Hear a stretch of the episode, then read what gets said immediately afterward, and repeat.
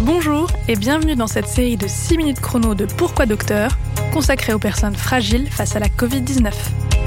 Cet épisode est réalisé avec le soutien institutionnel de AstraZeneca. Rapidement après le début de l'épidémie, on a entendu parler de cas de Covid dits longs, où certains symptômes persistent sur une durée anormalement longue.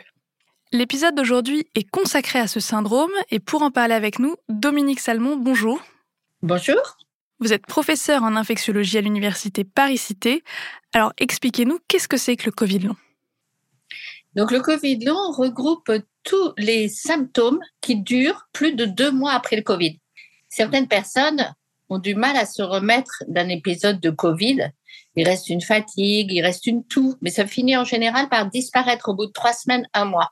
Et puis, dans un certain nombre de cas, on peut présenter des symptômes qui persistent carrément plus longtemps, plus de deux mois, voire plus d'un an, deux ans, trois ans, et c'est là qu'on rentre dans le Covid. Ces symptômes sont extrêmement variés.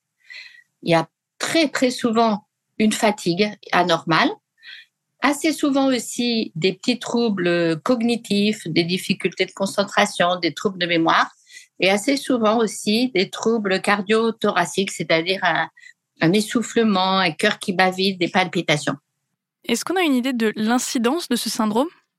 Euh, Des études ont été publiées dans différents pays, en Angleterre, en France euh, et ailleurs, qui sont assez concordantes et qui montrent qu'entre 20 et 30 des personnes qui ont fait un Covid gardent au moins un symptôme prolongé. Au sein de ces 30% de personnes, moins de la moitié euh, ont plusieurs symptômes. Et là, ça, on rentre vraiment dans le Covid long sérieux. Donc, je pense que c'est pas 30% le, le vrai pourcentage, c'est plutôt de l'ordre de 5 à 10% des patients. Et qu'est-ce qu'on connaît des causes ou des mécanismes du Covid long? Alors ça, ça reste encore un peu un mystère, même si il existe beaucoup de publications maintenant sur le sujet qui semblent montrer que les patients qui ont un Covid long sont des patients qui ont du mal à se débarrasser du virus.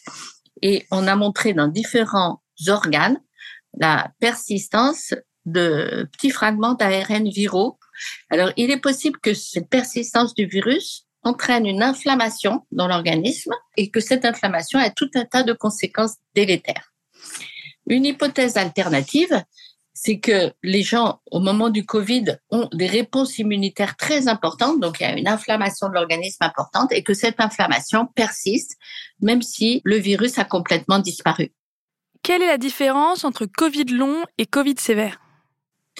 Alors, c'est, c'est pas pareil. Un Covid sévère, ce sont des gens qui, au moment de la phase aiguë, s'aggravent. Donc, le Covid commence comme un Covid classique, et puis vers le septième jour, on a une aggravation. C'est très souvent une aggravation respiratoire, et ça se passe ça dans les 15 jours de Covid initial.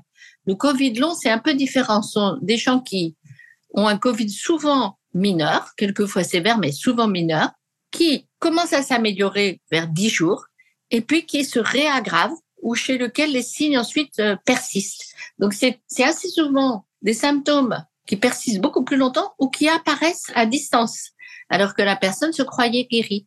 Il y a même des personnes qui recommencent à travailler ou à avoir des activités, puis qui sont arrêtées dans leur élan du fait de nouveaux symptômes qui apparaissent.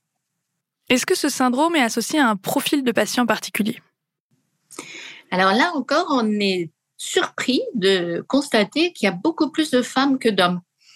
Alors que chez les patients Covid sévères, le sexe masculin est plus représenté. Chez les patients Covid longs, on a à peu près 70% de femmes. Comme autre facteur de risque, en dehors de l'âge, on a le nombre de symptômes. Ce sont souvent des personnes qui ont fait non pas un Covid sévère, mais un Covid assez symptomatique avec à la fois, bien sûr, de, la fièvre, de la toux, mais aussi des sueurs, des nausées, euh, des petits signes, des céphalées, pas mal d'autres symptômes.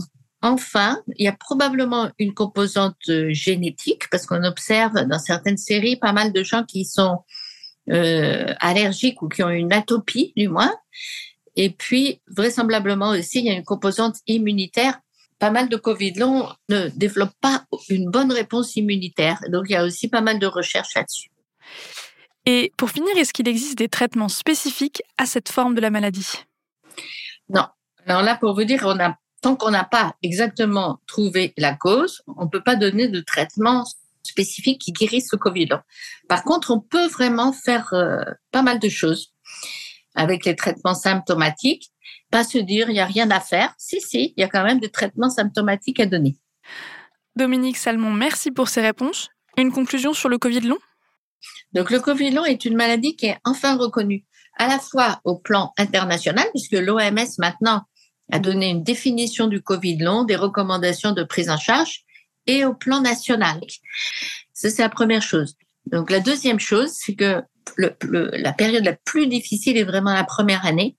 Au bout d'un an, une partie des patients s'améliore. Je dis pas guérissent, hein, parce qu'au bout d'un an, on a, disons, peut-être 10% des patients qui n'ont plus aucun symptôme.